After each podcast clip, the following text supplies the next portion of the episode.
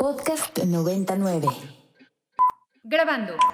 El cine y El cine y. toma 1. Marta, Guillermo del Toro, Isabel Coixet, Spike Jones, Gaspar Noé, Mariana Rondón, Joey Wright, Tim Burton, Paz Alicia García Diego, Alfonso Cuarón, Costa Gabra, Claudia Saint Lucé, Julio Medeo, Alejandra Márquez Abela, Amate Escalante, Claudia Llosa, Athena Rachel Sangari, Matthew Kasovitz. John Cameron Mitchell, En 17 años caben muchas conversaciones cientos de nombres propios, y muchas latas de película. el cine y o un buen pretexto para hablar en la radio de lo que más nos gusta. El cine y por Ibero 90.9.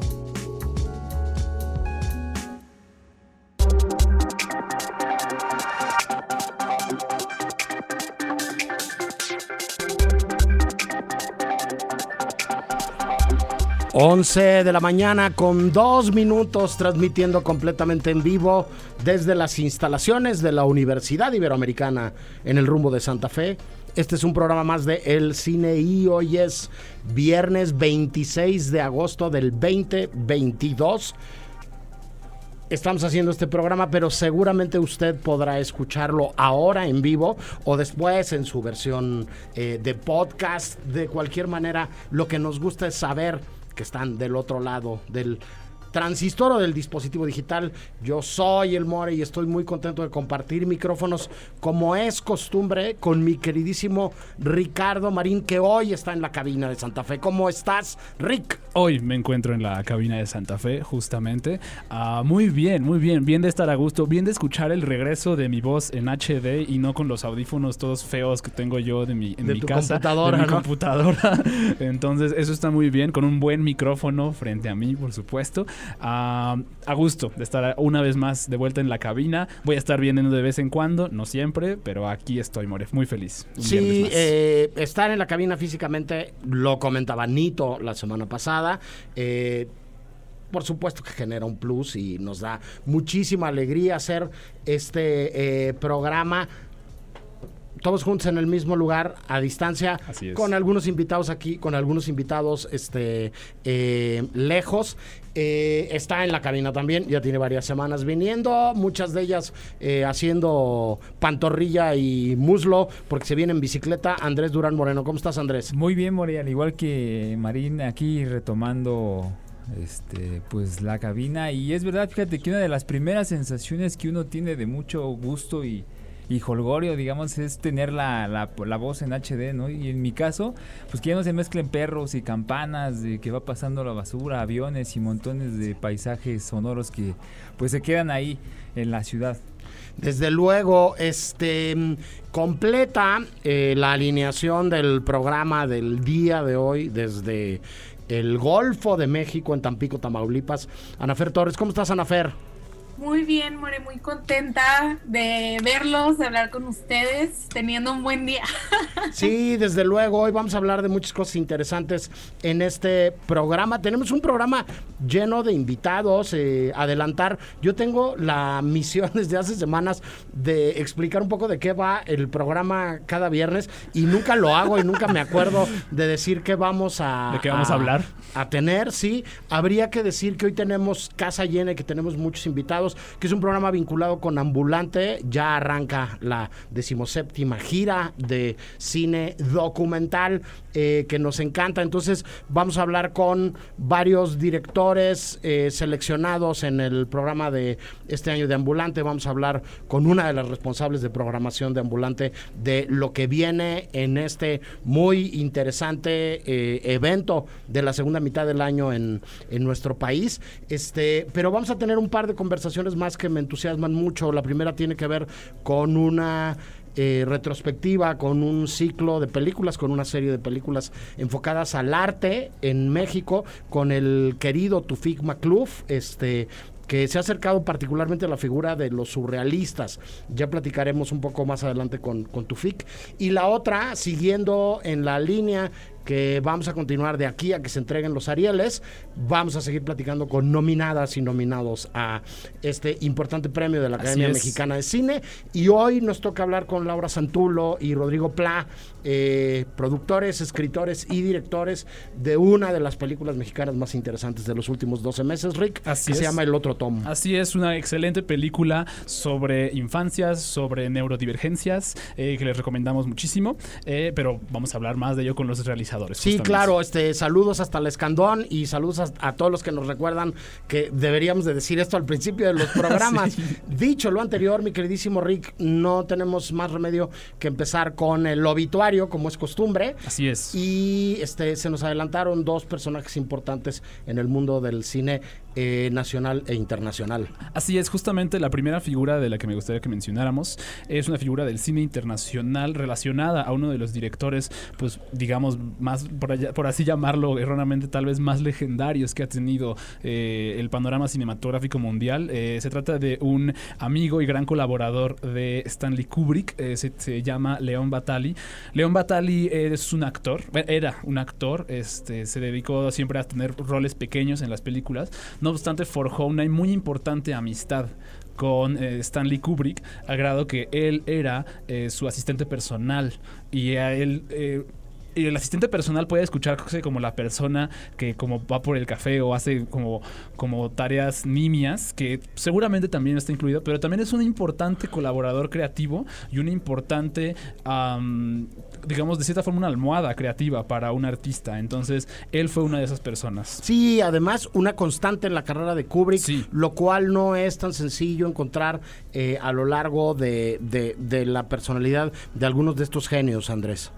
Y sí, pues también mencionar que este tipo de homenaje se agradece muchísimo porque hay un montón de cosas que pasan tras bambalinas de las cuales pues no nos enteramos y estaría bien enterarse para entender pues más o menos qué rollo con la creación del cine. No hay personas que son importantísimas y desafortunadamente no pues no, no nos da o no tenemos la oportunidad de, de conocerlas. Entonces esta nota nos permite poner a lente sobre un hombre que pues desde muchas bocas y muchas pues, este, perspectivas se habla de alguien sumamente amable, entregado y, y, pues alguien que de verdad apoyó a Kubrick pues más allá de la muerte, ¿no? Porque de hecho él se encargó de supervisar algunas restauraciones de varias de sus Sí. obras después de que él falleció. Así es. Sí, y bueno, en el otro nombre propio está Anabel Gutiérrez, Rick. Así es, More, una actriz de la época de oro del cine mexicano, eh, primera actriz, justamente, ah, conocida por pues eh, sus colaboraciones en esa época, eh, especialmente su, su digamos, su, su-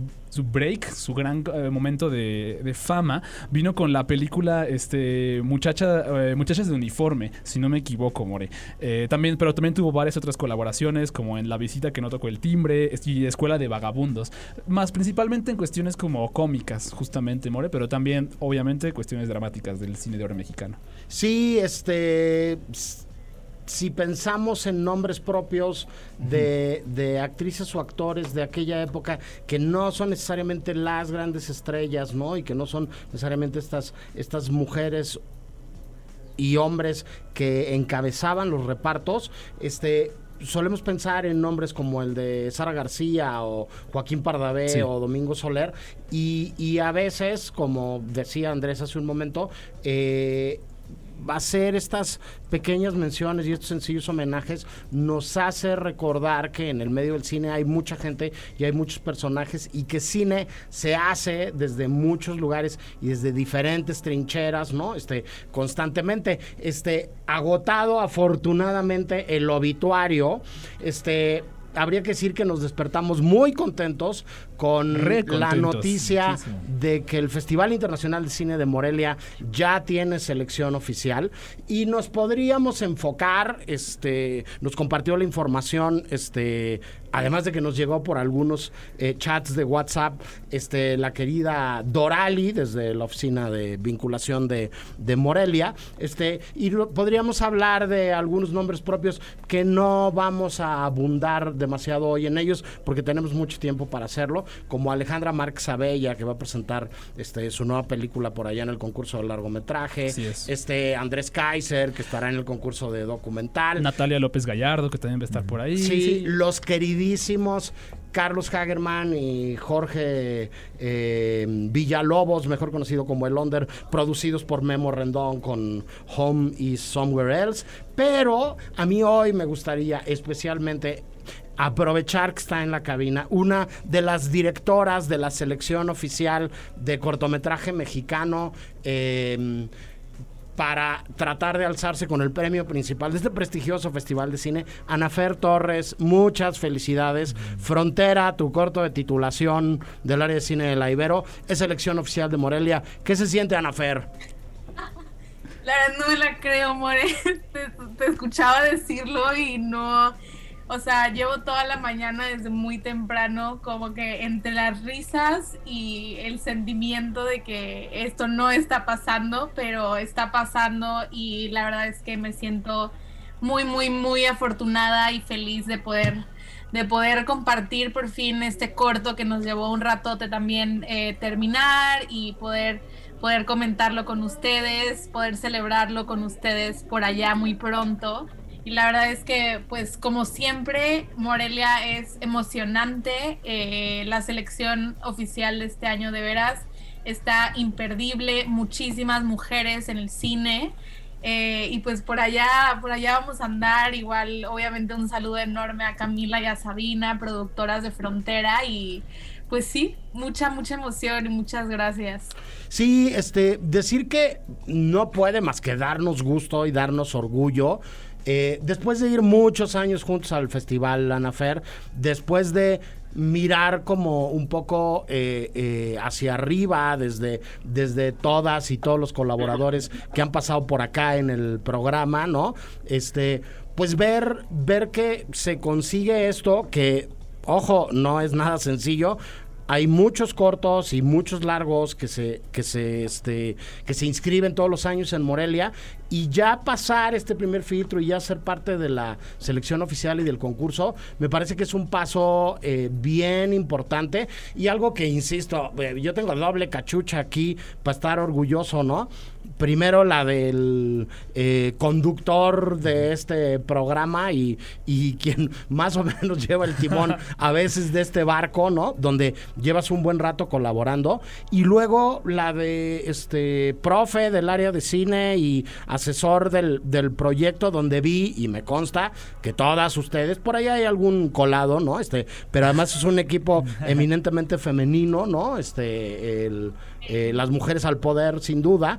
Este. Eh, pues, pues hacen que, que, nos sintamos felices, ¿no? Y que, que, que también estas pequeñas noticias este, eh, nos dé gusto. Me alegra muchísimo que pases de lugar y que cambies de lugar en este momento y que te conviertas, además de una directora seleccionada en Morelia, ¿no? Este, eso no se los quita a nadie, ni a ti, ni a Sabina, este, ni a Camila, este, y todas y todos los demás.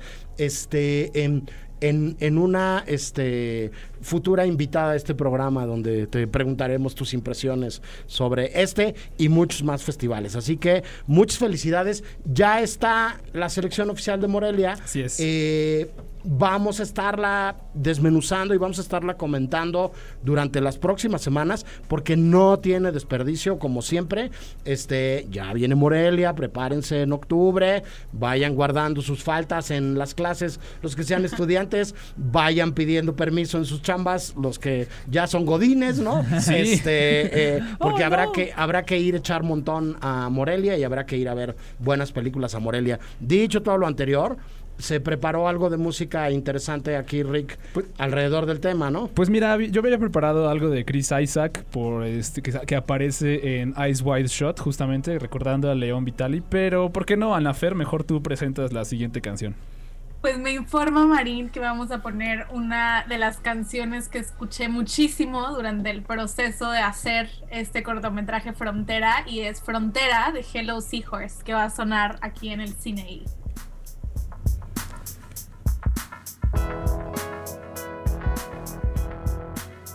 ¿Qué escuchamos, Anafer? Escuchamos Frontera de Hello Seahorse que comparte el nombre de mi cortometraje. Vamos a eh, pasar de esto a hablar de, de Cineteca Nacional. Sí. Y vamos a hablar de, de una eh, proyección próxima eh, que se antoja imperdible, mi queridísimo Sí, completamente.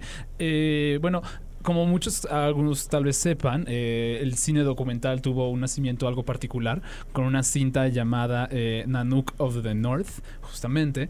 Eh, es una cinta fundacional, creo yo, no solo en la, en la historia del cine documental, también creo que en la historia del cine, porque aparte tiene una historia muy particular.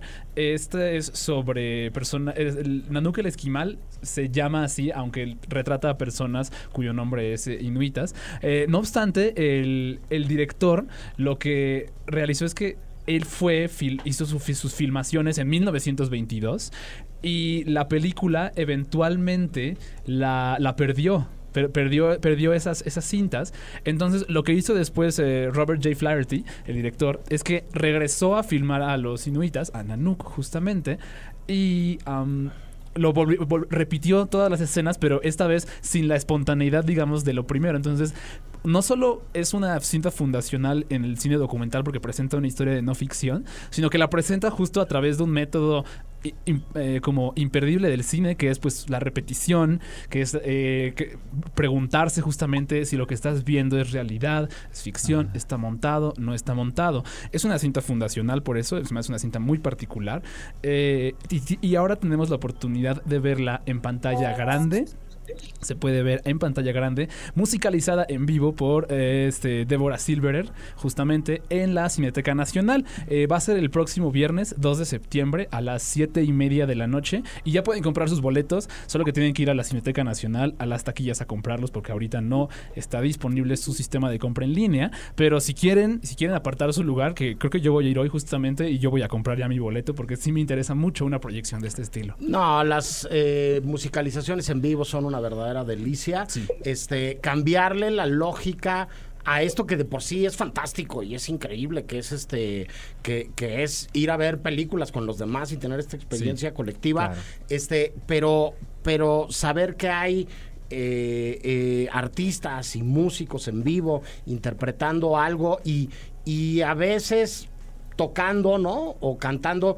exactamente las piezas con las que fueron concebidas esas obras eh, audiovisuales y a veces no, a veces Sí. eh, interpretando Una algo reimaginación, completamente sí. distinto, es, es, es invaluable. Pero bueno, dicho todo lo anterior, y para seguir hablando de cosas que van a suceder en la eh, Cineteca Nacional, que están sucediendo en la Cineteca Nacional, eh, tenemos ya en nuestra cabina virtual al primero de los invitados del programa del día de hoy. Me da muchísimo gusto saludar al cineasta, guionista, productor, director, documentalista, Tufik Macluf. ¿Cómo estás, Tufik? ¿Me escuchas por ahí? Sí, Fernando, muy bien, gracias. Qué serio, me dijo Fernando Tufik. este, Bueno, el, mi more querido. Eso, exactamente. Yo tengo el gusto de conocer a Tufik, a Tufik hace un buen de tiempo, eh, gracias a ahora que hablábamos de que Anafer se va a Morelia a concursar con, con su corto de titulación, a otra de, de las grandes colaboradoras y pilares de este, de este programa, que es Eva Ruiz de Chávez, ¿no? Este, eh, claro. digamos que a partir de Eva, de Gustavo, de don Alejandro, de, de, de, de muchos amigos y, y gente querida en común, Tufik, tuve la suerte de dar contigo y de conocer este trabajo tuyo que me parece este interesantísimo y que ahora es objeto de una retrospectiva, de una serie de proyecciones que ya arrancaron en Cineteca Nacional, pero que terminan hasta este domingo. Eh, cine de no ficción, registro, documental, de un montón de artistas y especialmente de un montón de artistas surrealistas en nuestro país. ¿Cómo, cómo te da por hacer todas estas películas sobre, sobre estos artistas, Tufi? ¿Cómo empieza como, como esta fascinación y este gusto por, por los surrealistas? Cuéntanos un poco. Mira, yo conocí primero, bueno, a mí me gusta siempre el surrealismo desde chico y obviamente en este país, por suerte para México y también para ellos, llegaron muchísimos en el exilio, ¿no? Unos por la guerra otros por gusto propio, otros porque se iban llamando uno a otro y estaban aquí y se reunieron y eso fue muy importante. Eh, eh, conocí a Bridget Tichenor, que fue la primera que pude hacerle un documental cuando estudiaba en el CCC en la, digamos, clase de documental que dijeron hay que hacer un documental y yo solo pensaba en ella que era como el único tema importante para mí en todos los sentidos, porque era la belleza de los cuadros, la belleza de ella, de que te seducía de conocerla, fue modelo en Nueva York, en la revista Vogue, todos los famosos fotógrafos que a lo mejor ya las generaciones nuevas no conocen, pero hasta Escabulo de los últimos, Irving Penn, eh, Honey Garhune, eh, Cecil Beaton, todo mundo la retrató a esa mujer y ella decidió venir a México porque era también sobrina de Edward James, que ahora está muy de moda claro. por las visitas a Chilitla, ¿no? En San Luis Potosí y ese mundo mágico que hizo por allá. Vino, ella es británica y decidió quedarse y pintar aquí y tiene unos cuadros maravillosos y ese fue mi primer acercamiento. Gracias a ella luego conocí a Alan Glass, que sé que tú, More, fuiste a ver el documental a la Cineteca en el 2009. Así es. Porque ahora esta es como una retrospectiva, digamos, de la obra de Alan. Alan Glass, bueno, incluso en la función de ayer fue con Pedro Friedeberg.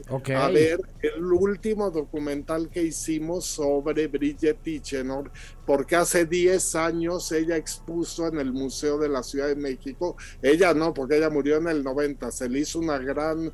Eh, una gran eh, eh, retrospectiva o exposición póstuma y eh, reunieron todos los cuadros y yo me decidí a grabarla porque nunca se iba a volver a juntar toda la obra de Bridget. Entonces hice un segundo documental y las visitas guiadas a la exposición las hicieron Alan y Pedro. Entonces ellos te van guiando, platicando anécdotas, se veían imágenes del primer documental que hice sobre ella en 85, porque ella murió en el 90 y por suerte el último, el único registro que hay de esta pintora magnífica para mí es el mío, no hay grabaciones más. Entonces yo creo que el valor de estos documentales pues es eso un poco, ¿no?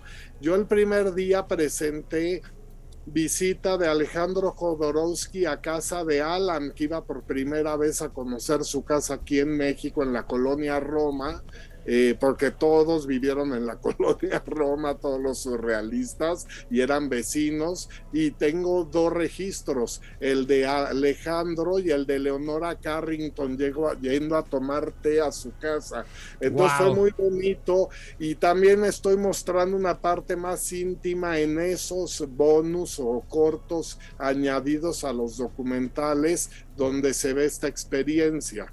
Sí, este, me, me, me, parece increíble y bien interesante lo que nos compartes tú, Fic, porque hoy que vivimos en, en un momento y en un paradigma de la inmediatez, hoy que todo esto que nos estás platicando, que tienes registrado desde hace tantas décadas, este, podría aparecer en las stories del Instagram de alguien, ¿no? Este, podemos vivir como casi, casi en, en, en tiempo real eh, estos encuentros y, y, estas, este, pues no sé, primeros contactos entre gente que igual y mañana se van a volver socios creativos y van a desarrollar proyectos increíbles o van a ser como, eh, o ya son las grandes mentes de nuestro tiempo, este, me, me parece que el, el cine eh, confirma una de, de, sus muchas vocaciones que tiene que ver con, con hacer estas cápsulas de tiempo, este, cómo, cómo se siente que, Nelson y la gente de programación de la Cineteca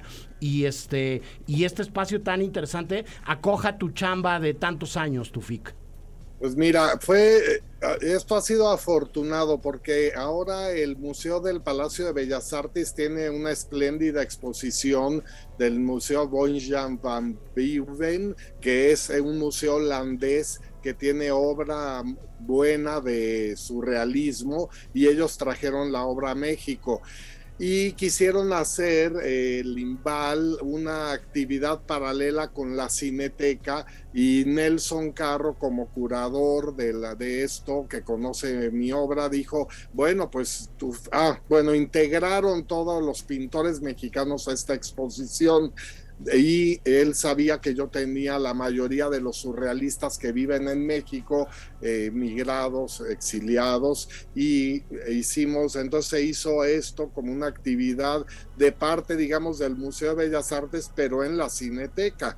Entonces, pues yo feliz de mostrar esta obra que tiene, como tú sabes, More, muy pocas ventanas, porque todos los filmes de arte no hay, hay contados festivales, sí hay, pero muy pocos y se les da un, su poco espacio, ¿no? Este, sabemos que siempre el documental quizás ya actual es más de denuncia y social y todo y eso está muy bien, pero creo que todos deberían de tener su nicho y su espacio para, para que la gente que le interese los vea. Sí, desde luego, revisando tu filmografía y preparando el programa de hoy y la entrevista, si la gente se mete a buscar tu Figma Club en internet, encontrará que todos los premios que tienes o la mayoría de los premios que tienes son de festivales especializados en documental de arte, ¿no? Porque, porque hay como un nicho muy específico. Ahora tu FIC ya arrancó la muestra, pero todavía quedan proyecciones hoy, mañana y el domingo.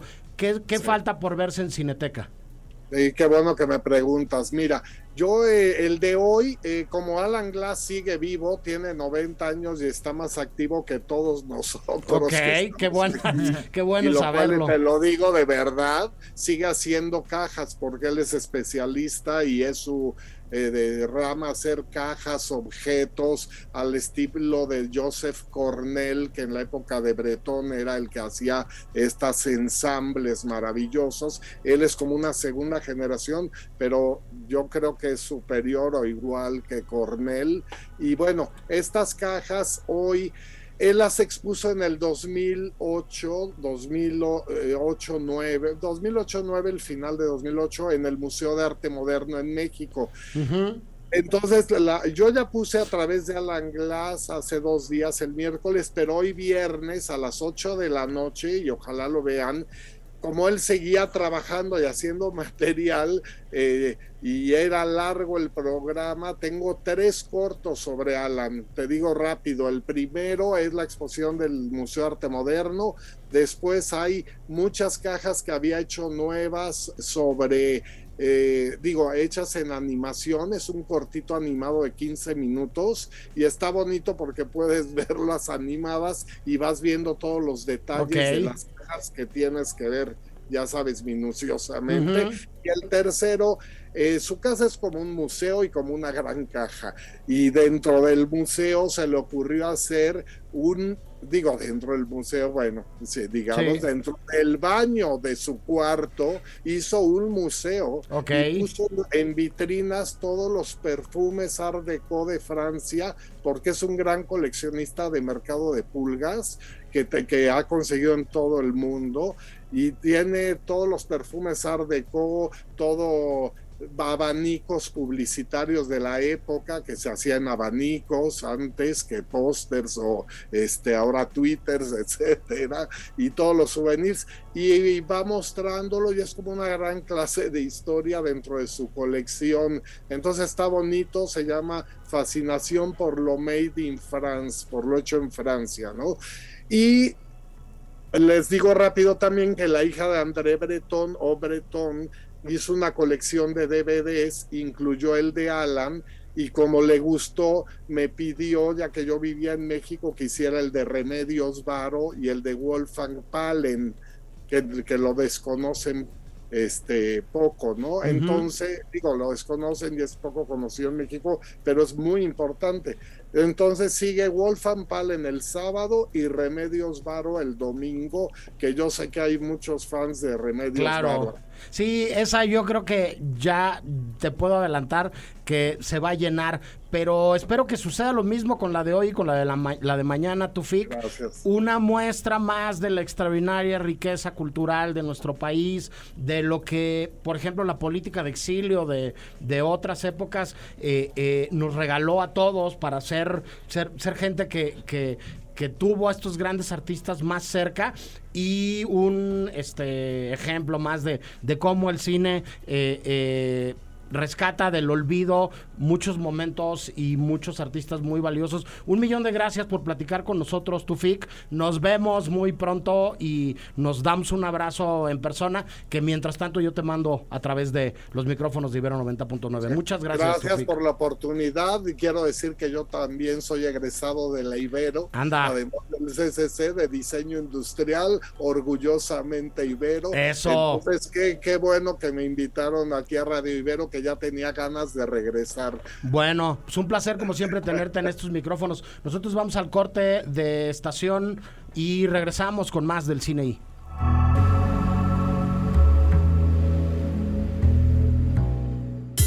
El Cine I presenta Presenta. Apuntes sobre el futuro del celuloide. Toma uno. Toma uno. Tres cosas nos han salvado en esta pandemia. La comida, las historias y las medicinas. Guillermo del Toro. El, Cine I presenta. presenta Apuntes sobre el futuro del celuloide. Toma dos. Toma dos. Todo va a ser diferente a partir de ahora. Viene una nueva generación que ve de otra manera el arte del cine. Eso sí, el cine seguirá porque siempre necesitaremos historias. Costa Gabras.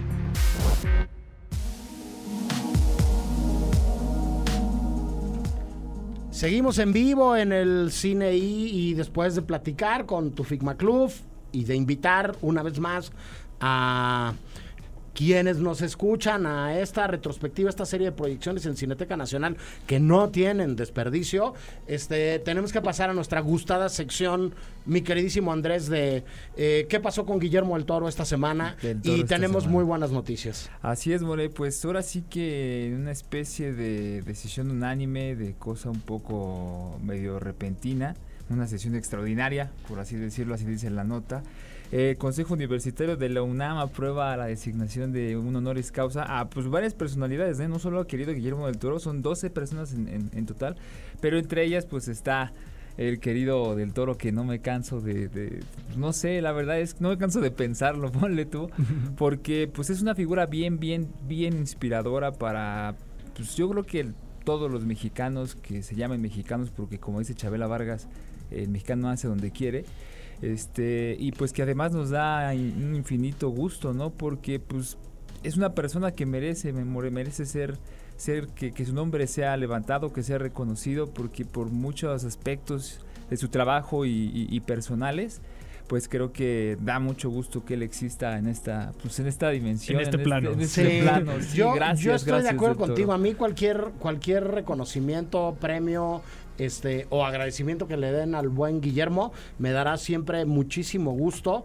Eh, me, me gusta, me llama la atención, me parece muy interesante que en los tiempos en los que vivimos, este, eh, las instituciones educativas como la UNAM volteen hacia muchos lados y uno de los lugares hacia el que han volteado de manera reciente porque también le dieron un doctorado honoris causa a Alejandro González Iñárritu, es hacia el cine y es a reconocer la potencia que tiene esta manera de expresarse hoy y pues la manera en la que convierten líderes de opinión, ¿no? O en, o en personajes a seguir por sus valores artísticos o creativos a los cineastas. O sea, yo siempre eh, eh, festejaré y celebraré que este tipo de premios se los ofrezcan a intelectuales y a académicos y a sí, personajes de muchos ámbitos distintos, Rick, pero entre ellos a cineastas. A mí me parece siempre muy interesante cuando eso sucede. Me recuerda mucho a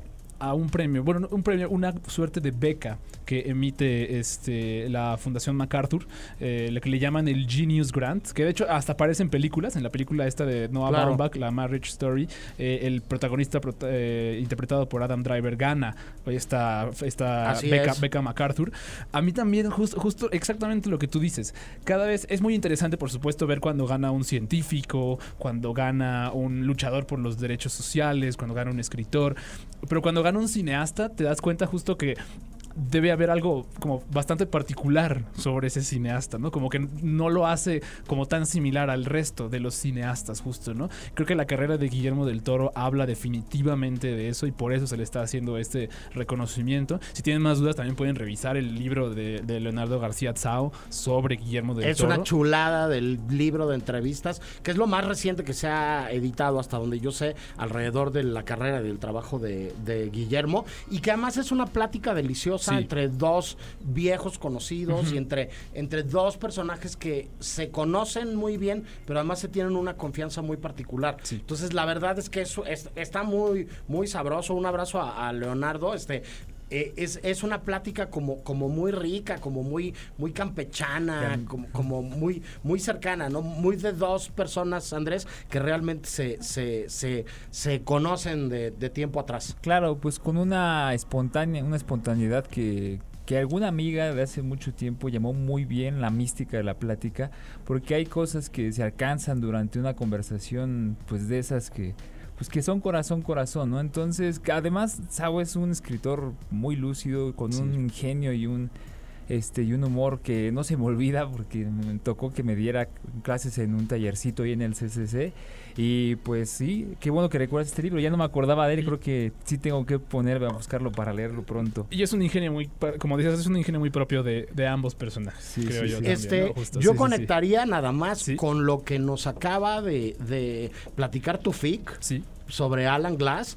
Este, que, que Guillermo del Toro es un gran coleccionista de un montón de También. cosas, que las fue guardando durante décadas, que todas estas reliquias personales suyas se convirtieron en objeto de una exposición que estuvo en Los Ángeles, que Sí, luego sí. vino a Guadalajara, ¿no? Y que, ¿cómo se llama? Que todo aquel que la vio quedó fascinado con ella y que tiene que ver como con esto que también es el cine, que es ir coleccionando referentes Sí. y objetos y cosas y utilizarlos como detonadores creativos para desarrollar proyectos, ¿no? Sí, este- esta colección de Guillermo del Toro es como. Es como la, la bodega de props del niño que ama escuchar Bauhaus y Peter Murphy y, cosas así, como, y como el niño gótico, así, justamente. Es, habla, habla muy propio de una, de una personalidad, creo.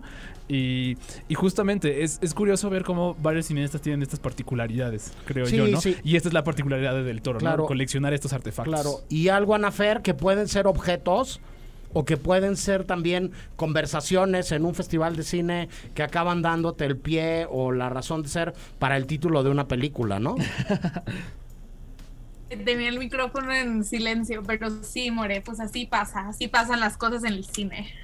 Exactamente. Bueno, pues nosotros nos vamos a ir con algo de música Sí. porque ya están nuestros siguientes invitados entrando a la cabina virtual de Ibero 90.9. ¿Qué vamos a oír, Rick? Pues hoy se estrena una película que ya me dijiste, cuando te pregunté, voy a repetir este chiste, lo siento. Eh, te pregunté hoy en la mañana, oye, ¿ya viste, ¿ya viste la de Nope? Y tú me dijiste, Nope. Eh, ¿planea- ¿Planeas verla? Nope. Nope. y este, perdón, disculpen este chiste. Sí, estuvo- estuvo lo que pasa es que yo soy muy malo para las películas de miedo y reconozco el genio de Jordan Peele. Exactamente. Pero eh, justo quería poner algo de la banda sonora de Nope, de Jordan Peele, la más reciente película de Jordan Peele. Esto es This is the Lost Generation, del grupo The Lost Generation. Scared of the very steps in which you walked. Hey, hey, father, listen to all ¿Qué escuchamos, Rick? Escuchamos This is the Lost Generation de The Lost Generation, grupo de soul y de este pues, de soul norteamericano justamente, parte de la banda sonora de la película Nope de Jordan Peele que se estrenó justamente el día de hoy, More. Correcto. Eh, tenemos en la cabina virtual de Ibero 90.9 y el Cine I ya a nuestros siguientes invitados responsables de una más de las espléndidas películas que compiten este año eh, por el premio Ariel de la Academia Mexicana de Cine. Ya hemos platicado con ellos más de una vez y a mí me da muchísimo gusto volver a hacerlo. Eh, Laura Santulo, ¿cómo estás? Buen día. Hola, hola. Muy bien, muy bien, contentos acá de estar platicando nuevamente porque eso significa que tenemos otra película. Exactamente, está también tu cómplice en todos estos proyectos, eh, Rodrigo Pla. ¿Cómo estás, Rodrigo? Bien, muy bien. Muchísimas gracias por invitar, de verdad. No, Un gusto estar con ustedes pues, pues les comentaba ahora fuera del aire, lo repito nada más a manera de, de presentación. Eh, estamos platicando con la comunidad cinematográfica mexicana, con las y los nominados a los Arieles de este 2022, de un año, Laura, rarísimo el final, quiero pensar yo, de una temporada muy extraña, ¿no? Este, eh, en la que vamos saliendo un poco a poco de, del, del encierro, ¿no? Pero con, con una serie de películas espléndidas. La verdad es que uno ve las cintas que están nominadas para los Arieles este año y, y no creería que, que, que esto es el final de una pandemia en donde se supone que, que probablemente no habría eh, cine de tanta calidad. ¿Qué, merece- ¿Qué opinión te merece esto, Laura?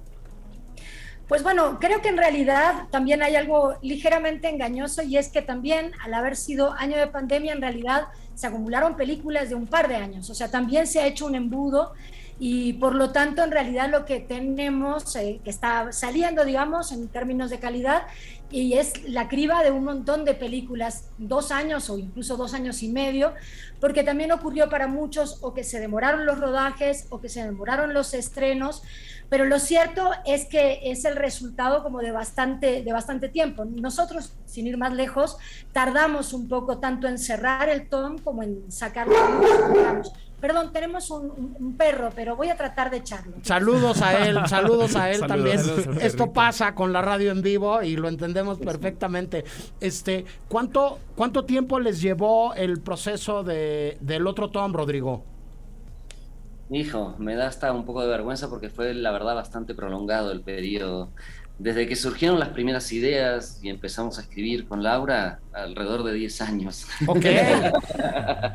Lo cual no nos enorgullece. Este, Pero es pensamos como hacerlo el más vino. expeditivo de Es aquí como en el vino. Claro, claro, podemos decir que es un que es un proyecto de largo aliento, ¿no? Sí, totalmente, totalmente. Este, sí, nos costó bastante financiarlo. Este, y, y la escritura llevó mucho tiempo. Sí, hubo una etapa también muy amplia como de investigación, muy al principio, en torno al tema de la salud mental infantil. Claro.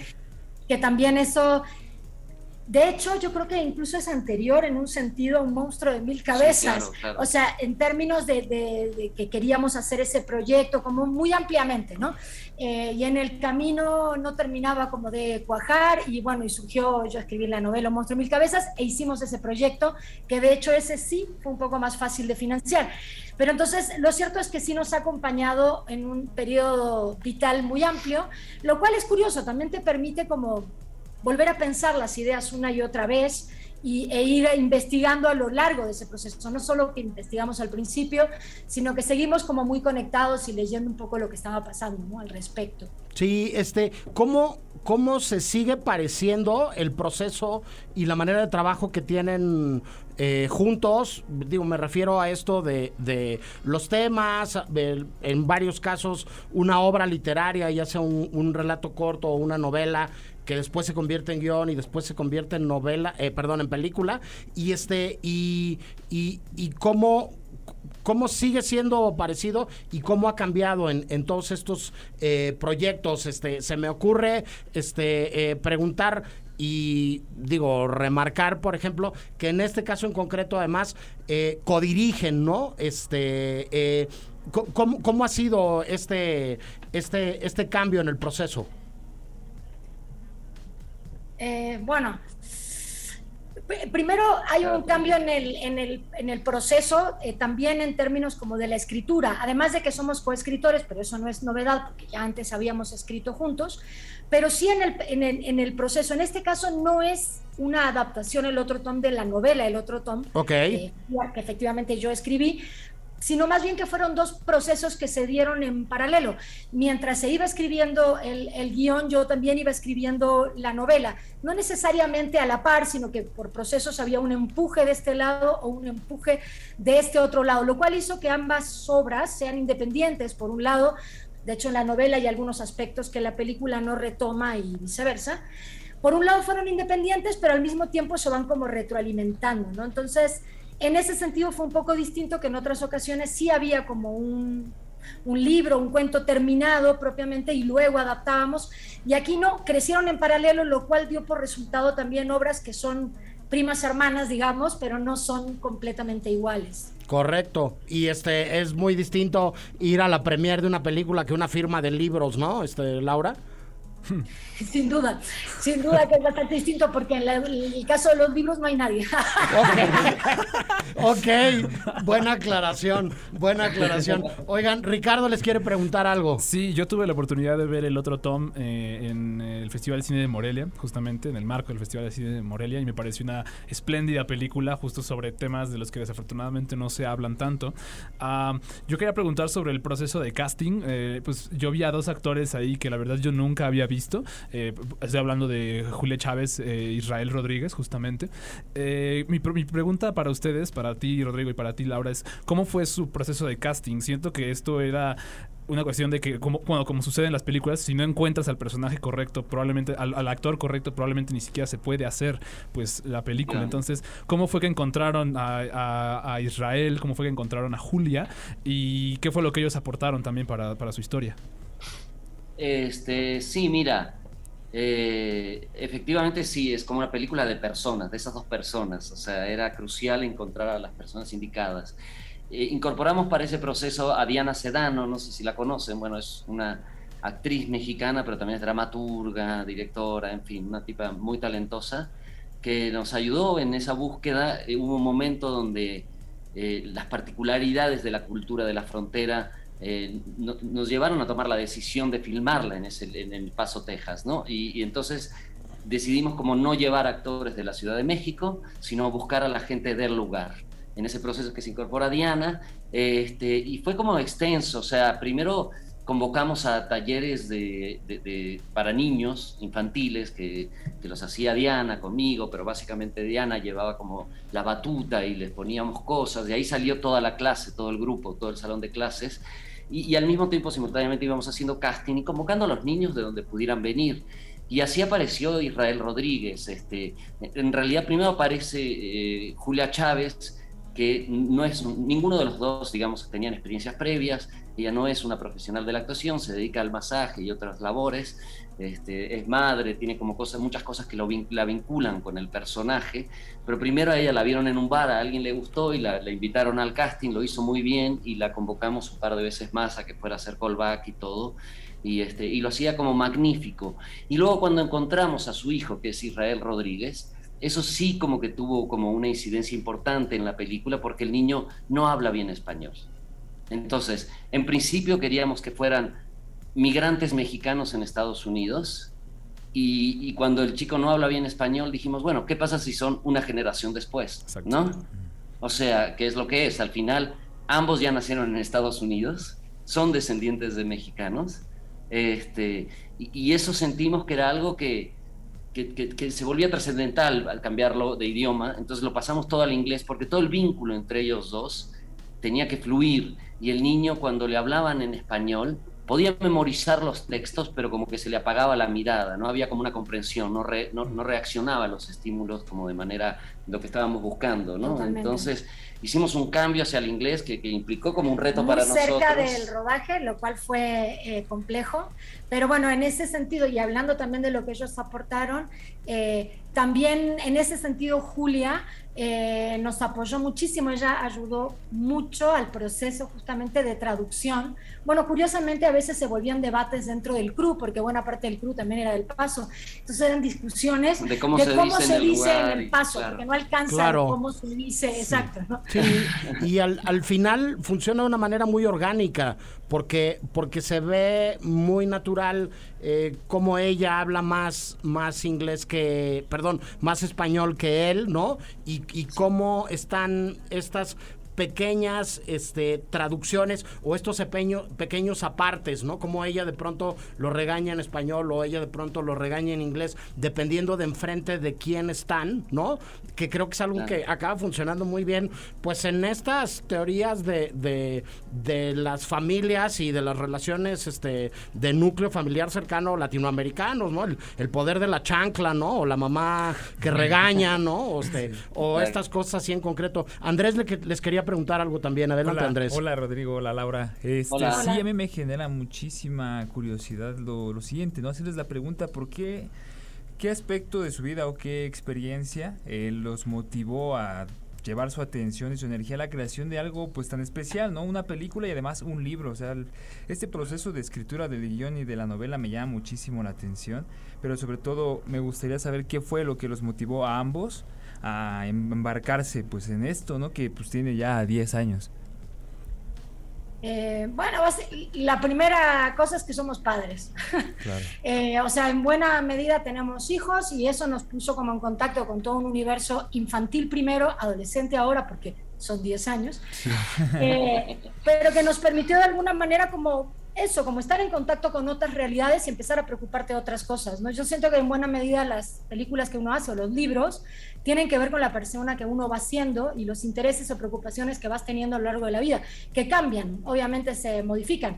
A lo mejor hace 30 años, no sé, no sé, capaz no nos hubiéramos interesado por este mismo asunto, a lo mejor sí, no sé, pero sí creo que sí se relaciona con un con un contacto mucho más estrecho con niños, los nuestros, pero también con otros niños en, en nuestro entorno, incluso con la problemática, porque en las escuelas, pues sí, empezabas a escuchar con alto grado de frecuencia que fulanito estaba medicado, que el TDA, que la Claro. bipolaridad, que Sí, la sí. depresión infantil. Entonces, de golpe pasa a ser un- una conversación en tu vida cotidiana, ¿no? Y eso hace que te intereses. Pienso que en buena medida fue por, Por eso. ¿no? supuesto, también eh, mi madre es especialista en niños, es psicoanalista y trabaja con niños. Este, y, y entonces este, Ella nos, nos ha resultado como cercano también el tema, ella nos procuró muchos textos muchos y muchas partes de sí. la investigación. Entonces, este, la salud mental es algo que, que- que- que- que nos atraviesa también a todos. Y la- y la no salud mental cercanía y la no salud mental. Sí, sí.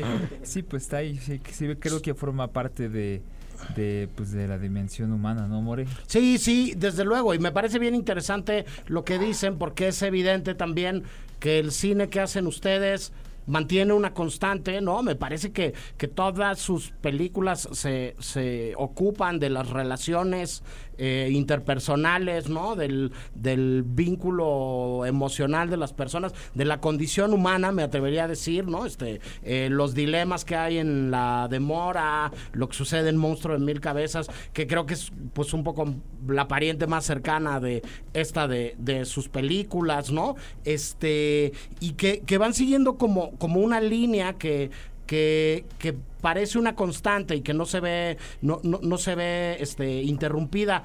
Les pregunto, es inevitable frente a los contextos de los apoyos y de el financiamiento de las películas y el, el echarlas a andar, este, viendo que esta película entiendo que todavía alcanzó a tener este eh, eh, algo que ver con los fondos que funcionaban antes. ¿Cuál es su perspectiva frente al futuro? Si el Estado tendría que seguir participando y siendo, siendo este un actor eh, eh, fundamental en la producción de las películas, o si de plano habrá que buscar, Laura, Rodrigo, en lugares distintos ahora eh, para levantar los proyectos hacia el futuro. De ustedes, por ejemplo, que tienen, se tardan más años, se tardan menos, yo sé que a veces puede ser como, como complejo, ¿no? Este, pero que tienen, podamos decir, una trayectoria y una carrera ya. ¿Cómo ven ustedes esto? Bueno, eh, La la- función del Estado. sí que es, es, fue una pregunta amplia. Sí. No, pero yo siento que, bueno, efectivamente nosotros con esta película todavía estamos en esos fondos y de hecho todavía estamos en proceso de que una parte, somos parte del grupo de gente a la que todavía no se, no se le han cubierto esos fondos a totalidad. Hace un par de semanas justamente es- estuvo el tema en la prensa, etcétera. Eh, aparentemente, según se nos dijo, ya ese financiamiento va a terminar de hacerse y de ocurrir. Eh, en términos de la función del Estado, para mí sí es importante que el Estado, no solo en términos del cine, sino la cultura en general, me parece que es un aspecto que debiera sostenerse, no solo el Estado mexicano, cualquier Estado del mundo que se precie de hablar de bienestar social, debiera ocuparse del arte, también como promotor del arte, como productor de arte. Según yo lo veo, cuando crecemos, cuando somos adultos, uno de los lugares donde seguimos formándonos o, nos procuramos de alguna manera información, cultura, donde seguimos creciendo como seres humanos, son las salas de cine, son las salas de teatro, son los libros, etcétera. Entonces, en ese sentido, me parece que va de la mano la función del Estado en términos educativos con el término de apoyar la cultura, porque si no es como creer que los seres humanos solo tenemos una etapa formativa en la infancia, en la adolescencia y se acaba, punto, y se acabó. Y creo que no, que debiera durar para siempre, para toda la vida, que eso nos hace crecer como seres humanos y también nos asegura tener ciudadanos, ciudadanía, o sea, gente que siga pensando como en su función dentro de la sociedad. Entonces, a mí sí me parece como algo fundamental que el Estado apoye con, con, fondos al cine y a las artes en general. Correcto. Rodrigo, ¿quisieras agregar algo? Sí, bueno, este todavía estamos por ver lo que resulta de todos estos cambios, pero, pero sí creo, desde mi punto de vista, que hay un poco un retroceso al haber perdido esos fideicomisos. Ahora dependemos de, eh, de la voluntad de Hacienda, porque ahora se centralizó todo el dinero, etcétera.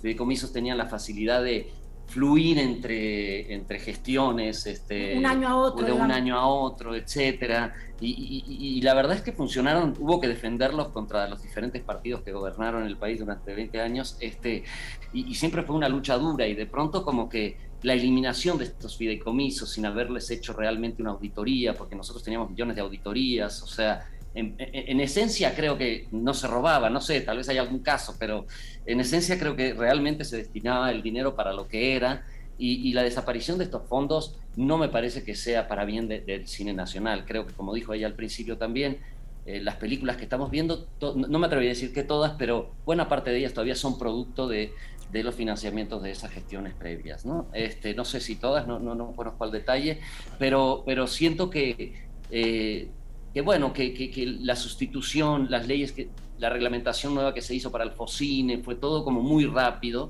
cuando el otro fondo se venía como mejorando poco a poco con los años, tenía mucha más consistencia. Yo leí la primera convocatoria que salió del FOCINE, no sé si eso se ha modificado, pero en principio este, no era compatible ahora con el EFICINE. Eso quiere decir que las películas van a costar perdieron una tercera parte de su financiamiento, ¿no? Por lo menos buena parte de ellas, porque no las puedes combinar Focine con Eficine. Eh, en principio, porque Focine te pide que estés consolidado, que, tu, que tu financiamiento esté consolidado. Eh, y también Eficine. Entonces es como, ya no puedes, o sea, aplicar a ese primero para después eh, tratar de ganar, sumar el otro. Entonces Correcto. eso eso vuelve como que los proyectos ahora tengan que costar menos de la cantidad de dinero que ofrecen, digamos que son 8 o 9 millones. Y, seguramente lo irán como ajustando, pero el hecho es que Fidecine y Foprocine se habían ajustado en el tiempo. Digo, ya se volvió retórico porque de cualquier manera esos fondos no existen más. No obstante, creemos en principio que sí, se perdieron cosas que eran importantes. Veremos qué ocurre y ojalá sobre todo se cumplan como las promesas que se hicieron en el momento en que los fideicomisos se van se hicieron promesas muy concretas de que no iba a haber menos dinero para el cine, de que se iba a seguir promoviendo. Ojalá que así sea. Lo que de cara a lo que está ocurriendo, lo que es importante es que se mantenga como el financiamiento de un modo u otro y que se cumpla con eso que en su momento se prometió. Correcto, este Ricardo, este Andrés, Anafer y Obando que están aquí en la cabina, este son mucho más jóvenes que yo, pero este los de la generación en la que yo me encuentro que tenemos estos 20 años de ver lo que ha sucedido en nuestro cine y cómo, cómo estos estos fondos y estos financiamientos se habían eh, conservado, pues bueno, tenemos una una lectura muy similar a la que nos acaban de dar ustedes dos. Entre si son peras o manzanas y pase lo que pase en el futuro, Laura Santulo y Rodrigo Pla siguen haciendo películas buenísimas. Están nominados eh, en eh, los Arieles, junto con estos dos eh, grandes eh, eh, personajes, estas dos grandes presencias enfrente al cuadro, a cuadro que, que, que, mencionaba Ricardo, están nominados también a Mejor Película. Y la película que se va a estrenar muy pronto en cartelera, adelantamos de una vez, va a ser nuestra película de la semana acá en el cine y para recomendarla en su momento. Muchísimas gracias por platicar con nosotros, Laura, Rodrigo. No, muchas, Muchas gracias, por invitar, de verdad, y por el interés. Y mucha suerte en los Arieles. Este, igual y luego les damos ahora en lata, ahora en septiembre, este, que se, que se estrene la película. Genial, muchas gracias. Y nosotros vamos a ir al corte de estación y volvemos con más del cine I. El Cine I presenta Presenta. Apuntes sobre el futuro del celuloide. Toma, Toma 3. Nos estamos dando cuenta de que este cambio va más allá de la manera de distribuir el cine. Está mutando la relación que las películas crean con el público. Paulo Sorrentino. Para más contenidos como este, descarga nuestra aplicación disponible para Android y iOS o visita Ibero909.fm.